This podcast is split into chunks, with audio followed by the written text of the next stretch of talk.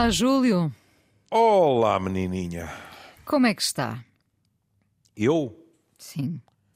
Oh, querida, eu, como sabe, por razões profissionais, tive que me deslocar a Barcelona no Carnaval. E, com sacrifício? Com sacrifício, como é evidente, não é? Uh, não tive o repouso a que tinha direito e por isso estou mais exausto que o costume. É? Mas enfim, lá numa nesgazinha no meio do trabalho, ainda conseguiu passear. Ver, conseguir ver o. Agora vamos falar a sério. Aquilo que verdadeiramente me levou lá, o Museu da, das Obras Proibidas, e, e, gostei muito. Gostei muito do, do museu. E também ainda fui, eh, pronto, claro, são reproduções, todas elas, mas ao Museu do Banksy, que eu não conhecia, e que também é muito agradável, portanto valeu muito a pena. Estava muito vento, não é habitual em Barcelona, mas aquilo é muito bom para, para andar a pé, não é? E depois, como é evidente, o pior de mim veio à superfície, não é? E eu não resisti a uma paella no Porto e a umas tapas. No Porto? No, no Porto de Barcelona. Ah! pensei, que, pensei que não teria comido suficientemente bem e não, tinha, tinha não, que se vingar não, no Porto, o que também era possível, não é? Porque, como sabemos, uh, come-se realmente bem no Porto. Minha querida, mais facilmente. Cheguei, eu, eu, cheguei exausto de Barcelona, como é evidente, não é? E com, como acho que ninguém me negará esse direito, não é? Uh, avancei para a petisqueira do Godinho para tentar estar minimamente à altura de conversar consigo. Oh, Júlio, agradeço. Acho que, acho que devia ter comido quarta, quinta, sexta, eu sábado. Também acho, eu também acho.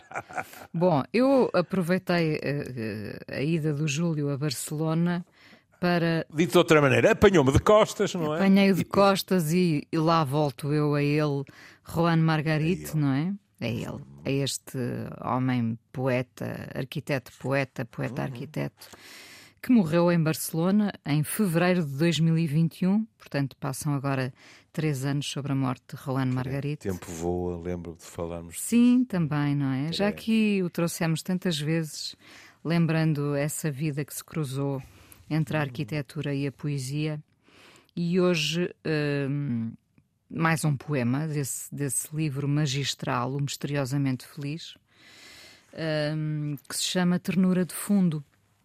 Ah, a propósito disso, diga. posso fazer um parênteses? Diga, diga. Não, não sei, até pode ser que já esteja traduzido, acho um bocado rápido. Trouxe de Barcelona um livro do ano passado, Amália Bautista. É sim? Sim. Não sei, hum. acho um bocado rápido, de 23 para o início de 24. Uma coisa que se chama Falsa Pimenta e que é, é do ano passado. Fiquei todo contente. Então vai-nos trazer um, um poema um destes domingos com tradução direta, não é? Não. Não? Se trouxer, voy a hablar castelhano. Ah, muito bem, muito bem. Por supuesto, carinho. Este ternura, fico à espera, atenção. este ternura de fundo um, fala, fala-nos de uma paixão que temos os dois em comum, a música.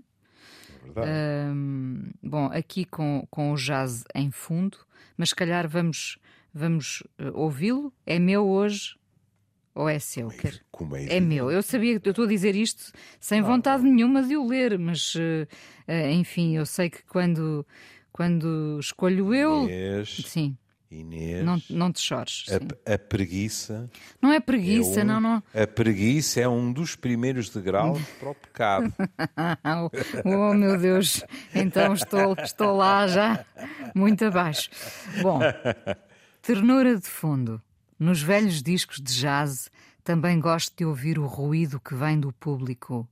Há alguém que grita com a voz rouca, feliz pela prestação dos músicos. Há aplausos um copo partido, o pulso do lugar no subúrbio de uma cidade do sul, momentos únicos que regressam sempre do passado.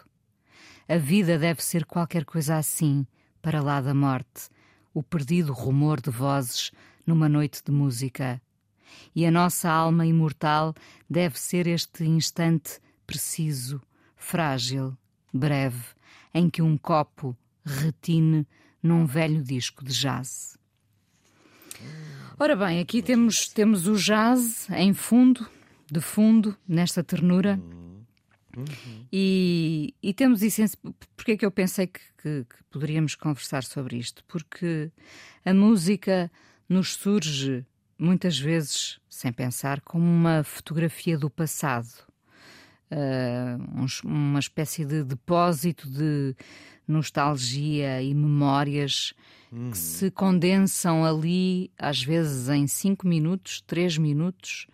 Uh, de repente ouve-se a música, ou a música até vem ao nosso encontro, e o passado vem todo à superfície outra vez, não é? Como se diz hoje em dia, a música é, na minha opinião, um dos maiores triggers, é? Ou seja, um, um dos maiores gatilhos é? uhum. para uh, determinados estados da alma, para recordações, etc. É verdade.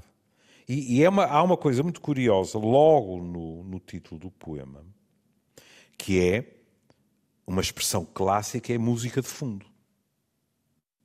Hum? E o poema chama-se Ternura de Fundo, e se reparou, a palavra ternura não aparece no poema. Pois não. Está não é? implícita. É? Está implícita, exatamente. É, é muito, muito bonito. Um, tá, tá, não, é, é, muito curioso porque hum, o já, bom, há, há, mil e um tipos de jazz, não é? Os jazz são muitos Sim, jazzes. Eu devo, eu devo confessar que há, há, há, tipos de jazz, eh, sobretudo o dissonante, em que eu não consigo entrar. Pronto, mas uh, falo por mim, em, em, minha casa ao jantar, quase hum. todos os dias se ouve jazz. Hum. Um, porque o jazz uh, não é todo o jazz, não, é? não vamos ter improvisação ao jantar. Essa é, é hum. a, a, conversa é que é improvisação, é o improviso. Uh, Ai, o... que alívio! De repente pensei que a sua cozinha era toda improvisada. Numa uma jam session, uma jam session à mesa ali. Não, mas Pronto. o, o jazz... Próxima vez que lá for eu levo uma lata de atum. Pronto, Pronto. traga, traga, não quer mais. Um, o jazz traz-nos um conforto, uh, às vezes uh, confessado pelos músicos que o, que o fazem, que o tocam, Bom, nós assassinamos o jazz porque o usamos para falar uh, em, em, cima dele, é a tal ternura de fundo, não é? Está ali, faz-nos companhia, uh, é muito mais do que isso, mas também pode ser por vezes só isso. E, e não deve haver condenação porque, por ser essa ternura de fundo, não é? Porque nos traz conforto. É isso que. Porque é que eu ouço quase todos os dias Bill Evans ou Coltrane, uh, Blossom Dearie? Pode ser cantado e não cantado, mas traz-me um conforto. E eu percebo quando ele diz gosto de ouvir o ruído que vem do público, porque isso ainda lhe dá uh, uh, mais conforto, não é? Para além de trazer humanidade, traz ali um, traz ali diferentes texturas, digamos. Sente-se tudo isso é. Uh, uh, pronto, eu, eu, eu, até hesitei antes de o dizer, porque, tendo eu um, um ouvido pétreo, parece quase um ressentimento, e, e, se calhar é. Eu tenho, eu tenho uma enorme inveja. De, eu já não queria um ouvido absoluto, eu queria um ouvido relativo. Já me chegava. Mas. Uh, eu não gosto nada de determinados fundamentalismos. Porque eu não lhe escondo. Olha, ah, eu lembro-me uma vez de uma pessoa não esconder uma, um ar complacente por eu estar a dizer que tinha quase sempre no carro o Beyond the Missouri Sky com o Pat. Não é? E eu percebi que Pat Matini era considerado por aquela pessoa jazz uh, para quase para ignorantes, digamos assim, ou para gente que só consegue ouvir baladas, ou se quiser gente que uh, exige melodia. Hum? Bom, quer dizer, uh, eu, eu, eu consigo ouvir Charlie Parker e de gostar, mas não vou esconder. Hum? Que ouvir Matini, olha, você falou de um dos meus pianistas favoritos, Bill Evans. Que esse tipo de jazz me é mais confortável e que, de certa forma, me afaga, digamos assim. É, é outro tipo de, de abordagem. E, e, e, as coisas misturam-se. Olha, um exemplo que a Inês conhece tão bem como eu, eh, mas que foi muito mais sublinhado a quando da sua morte. Um verdadeiro furioso de jazz passou a vida inteira a tocar rock. Charlie Watts, dos Rolling Stones. Hum. Ele era um, um baterista de jazz. Era jazz que ele ouvia sistematicamente. E, no entanto, foi baterista de uma das maiores bandas de rock e também retirou o prazer disso. Esta capacidade de, não nos fecharmos nas nossas capelinhas, acho que é importante. Ponto final. Agora, indo ao que a Inês dizia. A música como fotografia do passado, não é? Muitas vezes. É. Mas há aqui um aspecto. Quando ele diz, nos velhos discos de jazz, também gosto de ouvir o ruído que vem do público, não é? Agora, primeira lá paliçada, isto significa que foi gravado ao vivo. Uhum. Há, há, há, muitos, não é? Há imensos. Há muitos, há muitos. E ele acrescenta: há alguém que grita com a voz rouca, feliz pela prestação dos músicos. Ou seja, alguém nem está para esperar o fim daquele trecho para aplaudir. Não. Ele está a celebrar mesmo enquanto eles tocam. Seria um erro pensar, não estou a dizer que para alguns isso não possa acontecer, mas seria um erro pensar que isto é algo que incomoda sobremaneira aos músicos. Porque muitos deles também se alimentam deste entusiasmo. Não é raro, e, por exemplo, eh, sendo o especialista da família, o meu filho mais novo, eh, quantas vezes em conversas ele me relata coisas, eh, não, não é raro que músicos nos digam que preferem atuar ao vivo, com tudo o que isso tem muitas vezes prejudicial para a qualidade do som, etc., mas que a energia do público é algo de que eles se alimentam. E a Inês sabe melhor do que eu que ao longo da história, não, da pop, do rock, etc., houve grupos que a crítica classificou como sendo melhores ao vivo do que em estúdio e vice-versa. Sim, há, há, bandas que não funcionam ao vivo. Bandas, uh, cantores, vozes, eh, enfim, há, há discos é que são mesmo de estúdio e há bandas que são colossais na... Colossais? em palco, não é? O, o, Júlio é? falava do Charlie Watts, os Rolling Stones são os colossais Stones. ao vivo, não é? Evidentemente. Colossais. É. Tantos eu, anos depois são. Eu, eu lembro-me de sair do, do, estádio de Alvalade, não é? E... Eh, ouvir uma conversa entre duas pessoas e uma delas, com o devido respeito, dizia uma redundância que disse assim: ah, aqui e ali desafinaram. E o amigo disse: e depois? E naquele e depois era aquela coisa de: mas eu sabia que eles iam desafinar aqui ou acolá. Mas isto faz parte da festa, tinha sido uma verdadeira celebração. Sim. Ponto final parágrafo. Eu até Aliás, diria, eles podem desafinar, não é? Eles podem. No, no, no Get Back, que na minha opinião, suspeita, foi um documentário que mereceu o sucesso que teve sobre os Beatles. Há um momento no célebre concerto no telhado em que há um olhar cúmplice entre McCartney e Lennon porque, se bem me lembro, Lennon falha uma nota. E, no entanto, não passa pela cabeça de ninguém dizer o Lennon desafinou no. A malta diz toda, foi a última vez em que os ouvimos e vimos tocar ao vivo claro. e até juntos, ponto final. Depois há aqui, há aplausos, um copo partido. E aqui também há a questão de onde é que estamos. Ele vai logo dizer a seguir. O pulso do lugar no subúrbio de uma cidade do sul. sul. Ah, pois. Estamos no jazz no sul da América, provavelmente num pequeno clube, em que há barulho. Há tipos que continuam a conversar enquanto se toca, eh, um copo pode cair, e por isso ele diz é o pulso do lugar. É, é uma expressão muito bonita. Sim. Nós, nós dizemos tomar o, tomar o pulso, por exemplo, do público. Posso dizer isso. Tentar perceber como é que está o ambiente. Aqui é o pulso da própria sala. É muito bonita esta poesia que nos deixa adivinhar o que não se vê. É. Não é? Ele está a pintar um local, um espetáculo. Sim. Não é?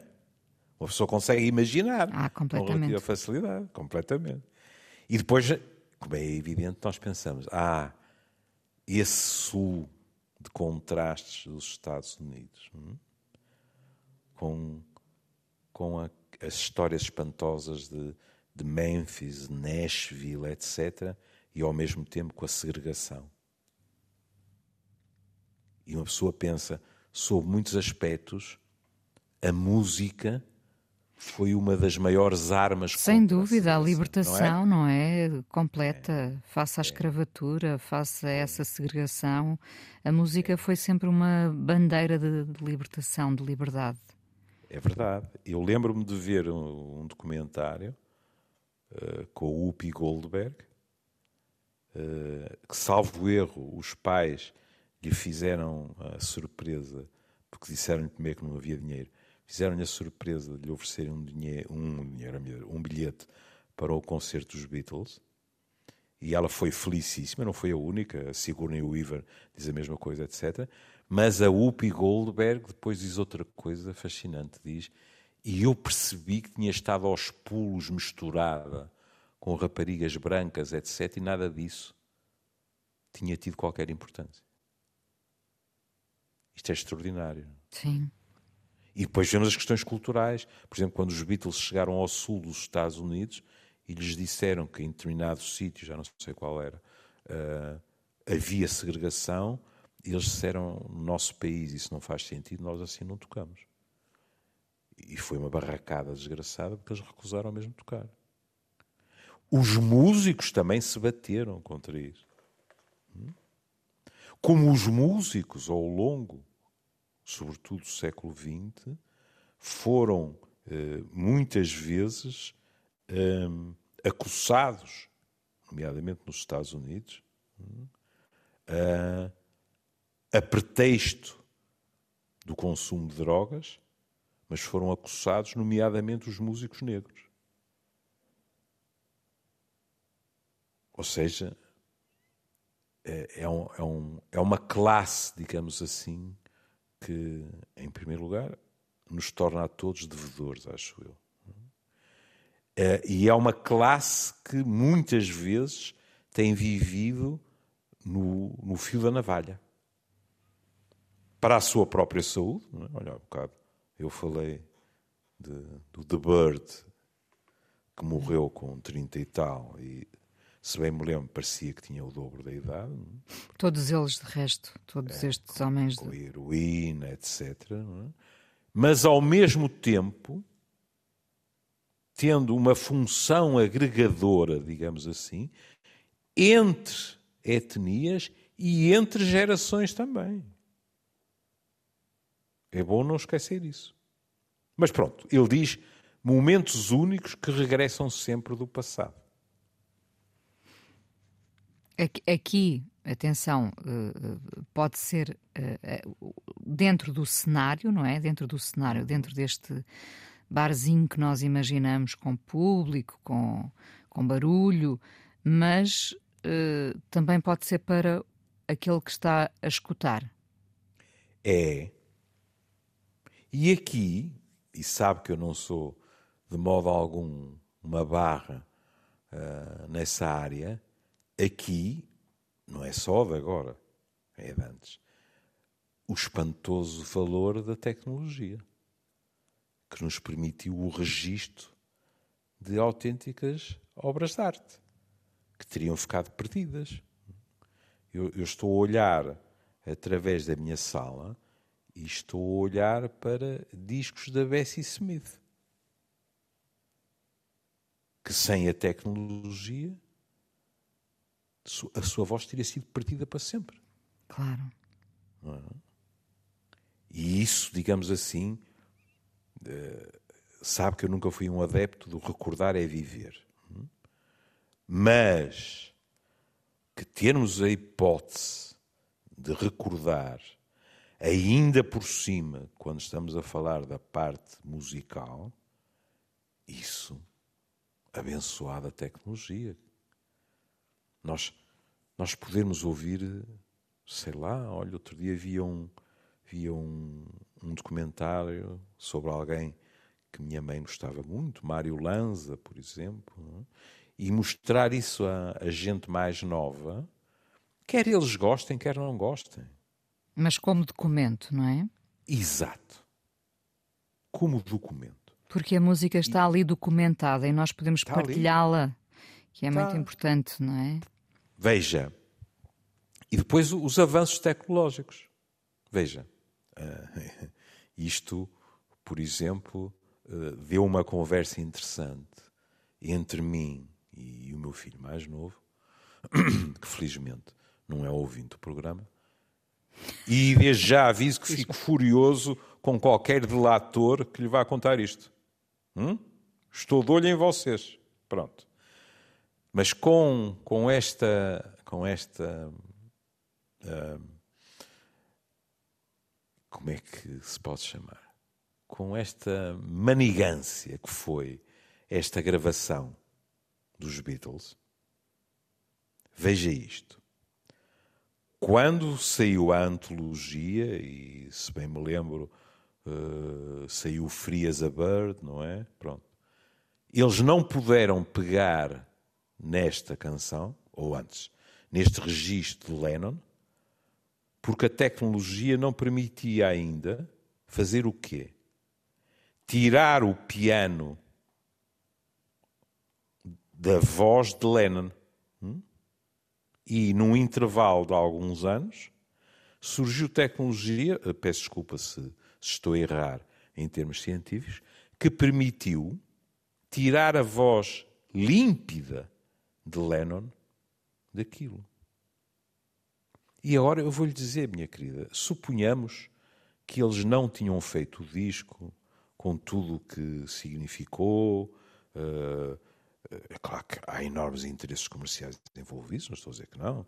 Ainda por cima foram ganhar mais um Grammy com uh, um, um, daqueles filmes pequenos, uh, um videoclipe sobre o I'm Only Sleeping, etc. Mas, se eles não tivessem feito disco nenhum, para mim, ouvir a voz límpida de Lennon passado décadas e décadas a trautear aquela canção, chegaria e sobraria para eu ficar gratíssimo a quem fez aquilo e aos aparelhos que permitem. É, é precioso. Hum? Aliás, há quem diga que um dia será possível recuperarmos sons que nós julgamos estarem completamente perdidos, mas que ainda podem esvoaçar por aí. Não sei, não faço ideia. Já vi de tudo, praticamente, portanto não me surpreende. Vamos ser apanhados a falar de. É possível. Sim, sim, aí está. Mas pronto. E agora, ele, digamos assim, sobe um degrau no poema.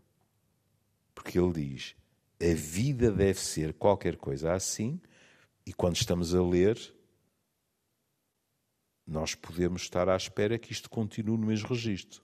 Mas não, ele diz, para lá da morte. Alto e para o baile.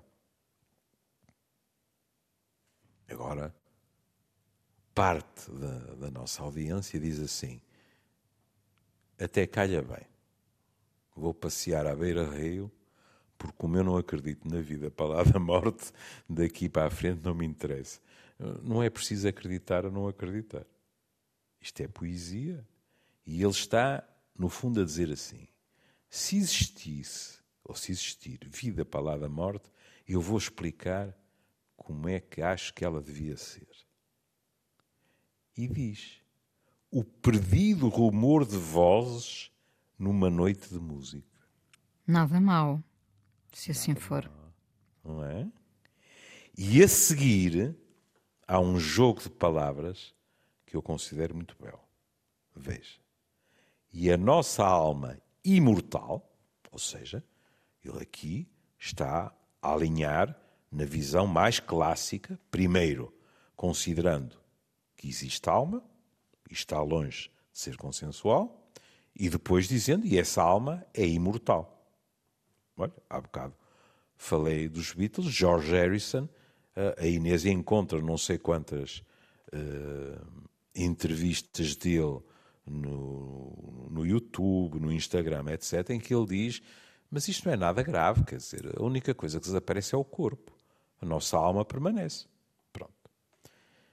Mas repare, a nossa alma, que é imortal, ou seja, está para lavar e durar, deve ser este instante, e a Inês leu isto, se me permite o elogio, muito bem porque disse preciso, frágil, breve. Se reparar, até dou de barato o preciso. Mas frágil e breve são adjetivos que jogam muito mal com o imortal. Algo que é imortal mas é Mas jogam muito bem com a vida. Pois porque, jogam. Porque a vida é frágil, breve. E para além disso, o que é que imediatamente me veio à cabeça? A velha história de que o amor é eterno nem que dure um só segundo. Ou seja, é gente que escreve sobre que pano de fundo?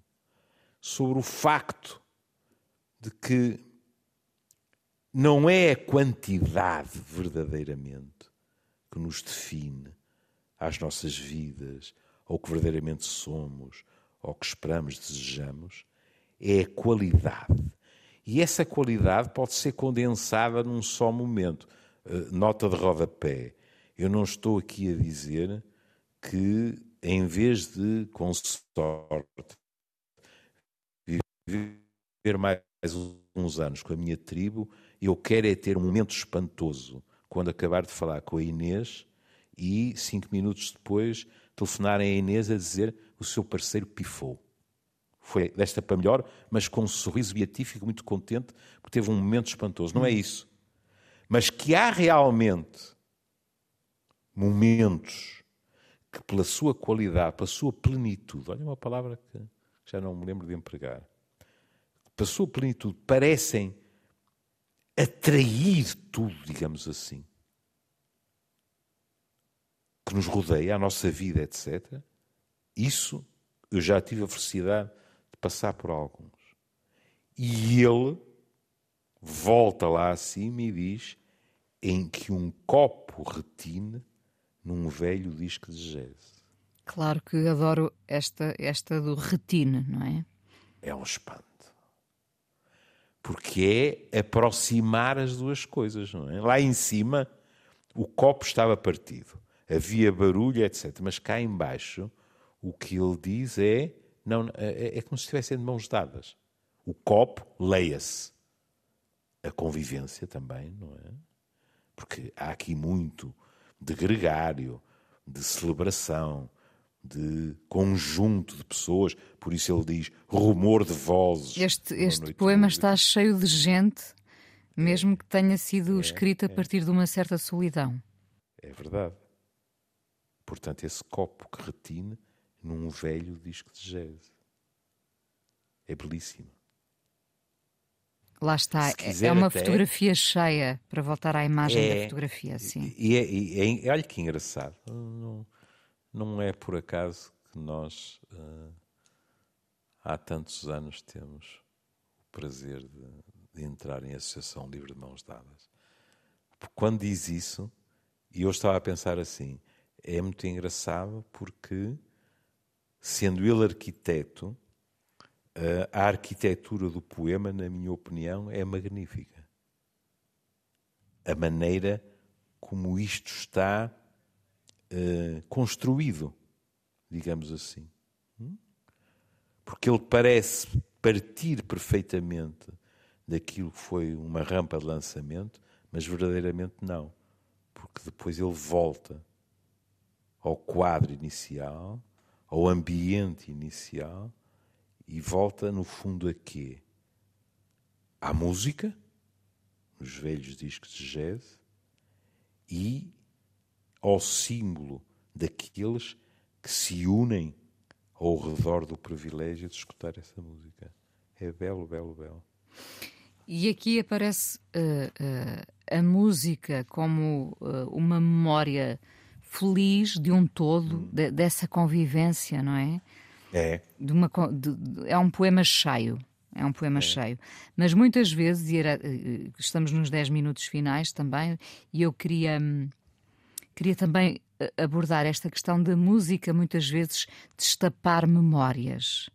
Uh, e o Júlio deve ouvir isso muitas vezes uh, em consultório de alguém que lhe diz uh, e ouvi aquela música e lembrei-me dele ou lembrei-me dela. Ah, sim. E ah, essa sim. música é capaz de destapar ali qualquer coisa às vezes mal arrumada que se pode transformar numa coisa novamente viva. Não, pode. Júlio? Pode. Pode. Por exemplo, é, é, é, não deixa de ser curioso, estar, penso que isto não é segredo de Estado, estarmos a gravar este programa no Dia dos Namorados. Estamos. Pois estamos. Uh, Pedimos pode, propositadamente, claro. É. Claro, claro, claro. Não era hoje, não é? Mas não. nós escrevemos à, à, direção da Antena 1, é? reunimos 500 assinaturas é? e pronto, e foi-nos conseguido. Cá estamos não, no dia dos namorados, sim. No dia dos namorados. Mas é assim, por exemplo, a nível amoroso, às vezes há pessoas, isto não tem nada de, de surpreendente, há pessoas que pensam que fizeram o luto, digeriram, etc., uma determinada relação, e de repente, num cruzamento qualquer, a caminho do trabalho, uh, passa uma música na rádio e a pessoa percebe à sua custa, seja de uma lágrima que se revolta e cai, seja a um, à custa um, do aumento da frequência cardíaca, que as coisas não estão assim tão bem arrumadas como pensava. Porquê? Porque aquela música foi dançada, ouvida, escutada, amada, digamos assim, com alguém. É claro que no dia de hoje estamos muito mais num outro, uh, numa outra situação, que é as músicas que os casais recordam como tendo sido escutadas no início dos namoros. E quando estou a dizer namoros, como é evidente, não estou a excluir os que já não são namorados e que têm outro registro na relação. É. Aliás, não é preciso ser psi para ouvir muitas vezes de, dos casais a expressão esta é a nossa música. Ah, claro. Não é? Claro, ou, ou, ou quando os casais uh, já, já não são, já não estão juntos, já não, são, já não formam uhum. um par, Uh, sim, sim. podem dizer aquela foi a nossa canção, aquela foi aquela a nossa. foi a nossa canção, sim. exatamente, exatamente. É claro que uh, as coisas encaixaram muito bem. Uh, quando a Inês diz, pô, mas isto da música são, podem ser coisas muito agradáveis, podem ser recordações, podem ser recordações que de agradável não têm nada. E é pois é, muito é curioso. Isso, É isso. Pois. Trazer muito sofrimento associado também, não é? E porquê é que é engraçado que tenha dito isso? Porque eu fui à poesia do, do nosso amigo e uh, imprimi, sabe que eu continuo com este meu vício de ter o papel na mão. Também tenho o papel na mão, sabe? É, eu gosto. É. E imprimi uma coisa que se chama Shostakovich Sinfonia Leningrado. Que começa assim: Lembras-te? A Joana tinha morrido. Este homem teve tragédias na família. É? Há até, já não me lembro qual, mas um dos seus livros é escrito precisamente na ressaca uh, da morte, se bem me lembro, de um dos filhos. Exatamente, falámos ou, aqui. Ou provavelmente da filha. Da filha, da filha, sim. Pronto. E, portanto, uh, o poema é relativamente longo. O que ele diz é Tu e eu íamos de carro para o norte, até o apartamento em frente ao mar, e ouvíamos esta sinfonia. Começámos a viagem uma manhã luminosa. Agora repare, no interior da música, o dia era de muros cobertos de gelo, sombras transeuntes com sacas meio vazias e ternós com cadáveres sobre o lago. Ou seja, eles estão a caminho do mar, e muito provavelmente uh, numa estação. Uh, benigna, primavera ou verão, e estão a ouvir uma sinfonia dentro da qual ele faz a descrição do que terá sido Leningrado. Hum? Depois vai por aqui abaixo e acaba assim. De noite ficava apenas o rumor, aqui não é das vozes, hum. o rumor das ondas debaixo do terraço. Por outro lado, dentro de nós, como dentro da música, veja, rugia o temporal de neve e ferro que se desata quando a história passa à página. Ou seja, o, brutal sofrimento de uma cidade, Leningrado, mas o sofrimento deles que perderam uma filha. Estava a pensar, uh, uh, à parte de tudo isso, como a palavra rumor se presta tanto à poesia. Hum. O rumor, não é? É sempre é. uma palavra com uma carga poética fortíssima. É, é, é. é. Cá está, olha, eu estava eu, estava eu a hesitar, mas não é verdade. Está aqui, ele fala uh, a névoa dos obus, as impressões dos tanques na neve, e depois diz: era uma manhã de julho de ouro azul a lampejar no vidro do mar.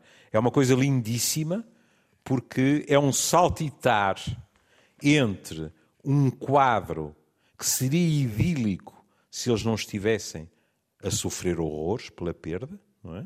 Mas o quadro é esse, e o quadro da guerra, com tudo que o inverno acarreta também de, de ríspido, digamos assim, e difícil, e depois o contraste entre o rumor das ondas e aquilo e as duas coisas que se passam dentro da sinfonia: a guerra e o sofrimento deles. A Muito, muito. Uh, a música transporta-nos para uh, muitos moods, uh, muitos cenários diferentes, muitas disposições, não é? Neste caso, na, partindo deste ternura de fundo, como eu dizia, temos a memória uh, de, um, de um tempo cheio ou de um momento uhum. particularmente pleno, não é? Em que se conjugou a música, as pessoas, os copos. Uh, às vezes a música pode ser essa memória, às vezes uh, pode ser pode ter essa carga sentimental também de que falámos, a nossa música, esta era a nossa música, e às vezes pode ser só uh, uma espécie de lugar onde voltamos com nostalgia, não é? Uh, por exemplo, o Júlio fala imenso dos Beatles, uhum. porque isso também lhe ocupou uma fatia grande, ocupa ainda, felizmente, mas Sim. da sua juventude, não é? Uh... Toda a vida, é por isso que eu costumo dizer, são amigos íntimos que por acaso não me conhecem. Mas para mim são amigos íntimos naquilo que representaram e da maneira como me acompanharam, a sua música, etc., da maneira como eu uh, infectei gente da minha família com eles, da maneira como vi gente da minha família uh, passar a conhecê-los bem melhor do que eu, mas tudo isso foi agregador. E quanto ao poder da música, uma vez eu li um artigo que não estava a dizer nada que não fosse expectável. Mas eu nunca tinha pensado dessa forma. E então o artigo dizia assim, faço a mínima ideia já quem o escrevia, dizia assim, quer ver? Experimente ver um filme de terror sem banda sonora. E eu fui experimentar. E pai, três quartos do horror desapareciam. Claro. A música Estava lá o sangue, sublinha. a faca e tal. Claro, mas Oh, querida. sublinha a Oh, atenção, diferença. antecipa o Oh, é medo. evidente. É evidente. É toda uma carga de adrenalina que, que, que não estará lá sem a música, não é? Sim, sim. Sim. Aliás, lembro uma vez de ler uma entrevista qualquer de um ator a dizer exatamente a mesma coisa. Tinha feito o filme e depois, quando viu o filme, ele dizia: Mas eu, quando vi o filme, cara, vou falar partes, fiquei cheio de medo, mas que eu é que este tinha feito. E aquilo, uma pessoa diz: Ah, não, pois claro, estava em estudo e tal. Não é só isso. É que a música dá, digamos assim, um ambiente aos factos que não tem comparação. O que não quer dizer que o silêncio não possa ser assustador. Também, também, claro. Com o que nos devolve muitas vezes também. Ora bem, partimos aqui, então, foi, um, foi um, só mais um motivo para voltarmos à poesia de Rohan Margarit, que morreu há três anos em Barcelona.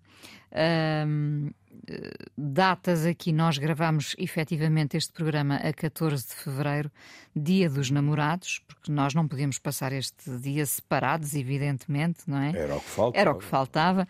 Ah, Quer dizer, nós não precisamos disso para nada, porque nós os quatro namoramos 365 é dias. verdade, é verdade. Mas pronto, é uma cedência mesmo assim ao ritual. E eu fui tão, fui tão eh, eh, querida como sou sempre, não é? Consigo, Júlio, Claro, claro. que eh, Foi igual a si mesmo. Não, que não, não acabei. Que o poupei de, de- de lhe trazer como tema o facto de, no dia em que o programa está a ir para o ar, Yoko Ono fazer 90 anos, não é? E o Júlio falou tanto dos Beatles, mas afinal quem faz anos neste domingo é Yoko Ono. E, bom, não é Yoko Ono que nós vamos ouvir. Agora eu dizia que era uma canção dela que nós íamos ouvir. Não é, Júlio. Por amor ao, ao Júlio, de- a estes 15 anos, não vamos ouvir a Yoko Ono. Vamos Eu ouvir. disse que havia silêncio ameaçadores. Sim, é isso mesmo. Vamos ouvir John Dito de Coltrane. outra maneira, eu parto isto tudo. Eu tenho medo. Mesmo sem a música de fundo, eu já estou com medo. Bom, vamos ouvir John Coltrane, mas aqui com a voz de Johnny Hartman, My One and Only Love, um clássico que ganha outra dimensão com esta dupla. Um beijinho, Júlio, e. E deixe-me dizer uma, outra, uma coisa. Diga, final. diga. E, e saúde para a senhora. E saúde Porque, para Yoko Ono. evidentemente, Não é para mim, é para a Yoko Ono. A versão dos fanáticos como eu era simplista. Houve muito mais coisa a separar os Beatles do que esta senhora. Pronto, adiante. Um beijinho e até ao próximo Beijinho. domingo. Até ao próximo. Deus.